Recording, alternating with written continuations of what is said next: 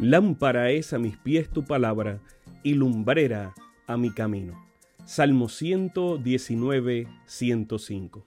Que el Dios de los cielos bendiga tu vida en este momento junto a tus seres amados. Bienvenidos a un espacio de inspiración bíblica donde su corazón será lleno de esperanza. Como un regalo de la Iglesia Adventista del Séptimo Día de King, Texas, compartimos la lectura devocional para adultos correspondiente a este bendecido día. Pablo, reavivado por una pasión. Autor, Pastor Bruno Razo.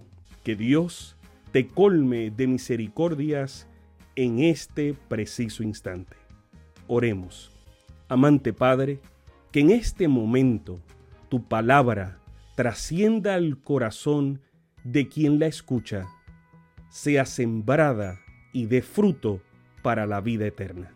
En el nombre de Jesús. Amén. 12 de noviembre. Deseos celestiales. La gracia de Dios se ha manifestado para salvación a toda la humanidad y nos enseña que, renunciando a la impiedad y a los deseos mundanos, vivamos en este siglo sobria, justa y piadosamente, mientras aguardamos la esperanza bienaventurada y la manifestación gloriosa de nuestro gran Dios y Salvador Jesucristo. Él se dio a sí mismo por nosotros para redimirnos de toda maldad y purificar para sí un pueblo propio, celoso de buenas obras. Tito, capítulo 2, versículos 11 al 14. La gracia de Dios se ha manifestado en la encarnación de Cristo. Pablo siempre lo reitera, pues exalta al Salvador.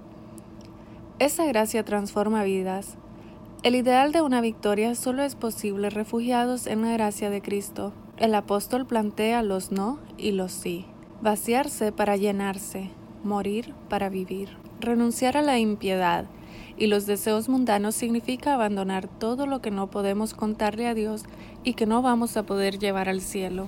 Pero no basta con renunciar. Hay que vivir sobria, justa y piadosamente es decir, de manera sensata, responsable, a la luz de la palabra, sin fingimientos y auténticamente.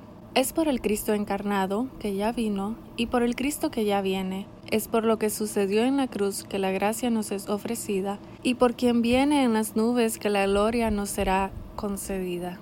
Él se dio a sí mismo por nosotros. Nosotros aguardamos y apresuramos. Nuestro destino no son nuestros restos en un cementerio, sino nuestra vida en el paraíso. Elena de White dijo que se puede juzgar a las personas por sus deseos. Pablo dice que renunciemos a los deseos de este mundo. La mensajera del Señor reiteraba sus deseos. Quiero ser como Él. Deseo practicar sus virtudes. Deseo estar entre aquellos que tendrán sus nombres escritos en el libro y que serán rescatados. Quiero la recompensa del vencedor. Deseo que mi tesoro esté en el cielo. Deseo estar con Él por las edades sin fin de la eternidad. Deseo conocer más y más de la palabra de Dios. Deseo tener un hogar con los bienaventurados y quiero que tú tengas un hogar allí. En sus últimos años de vida, Elena de White todavía desempeñaba un papel activo en la preparación de libros. A menudo cantaba un antiguo himno adventista, La Tierra Mejor, escrito por William H. Hyde quien compuso las palabras después de haber oído a Elena describir una visión que había recibido en la primavera de 1845. Véase Testimonios para la Iglesia, página 69-71. Ella a menudo se detenía en la última parte. Comenta el hermano Hyde. Estaremos allí. Dentro de muy poco estaremos allí. Nos uniremos a los santos y bienaventurados. Tendremos la palma, el manto, la corona, y descansaremos por siempre. Si de verdad queremos ir al cielo, cambiemos nuestros deseos y comportamientos mundanales por deseos y comportamientos celestiales. Sabemos que esta lectura ha bendecido su vida.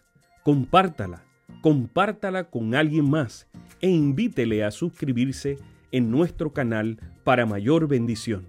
Puede también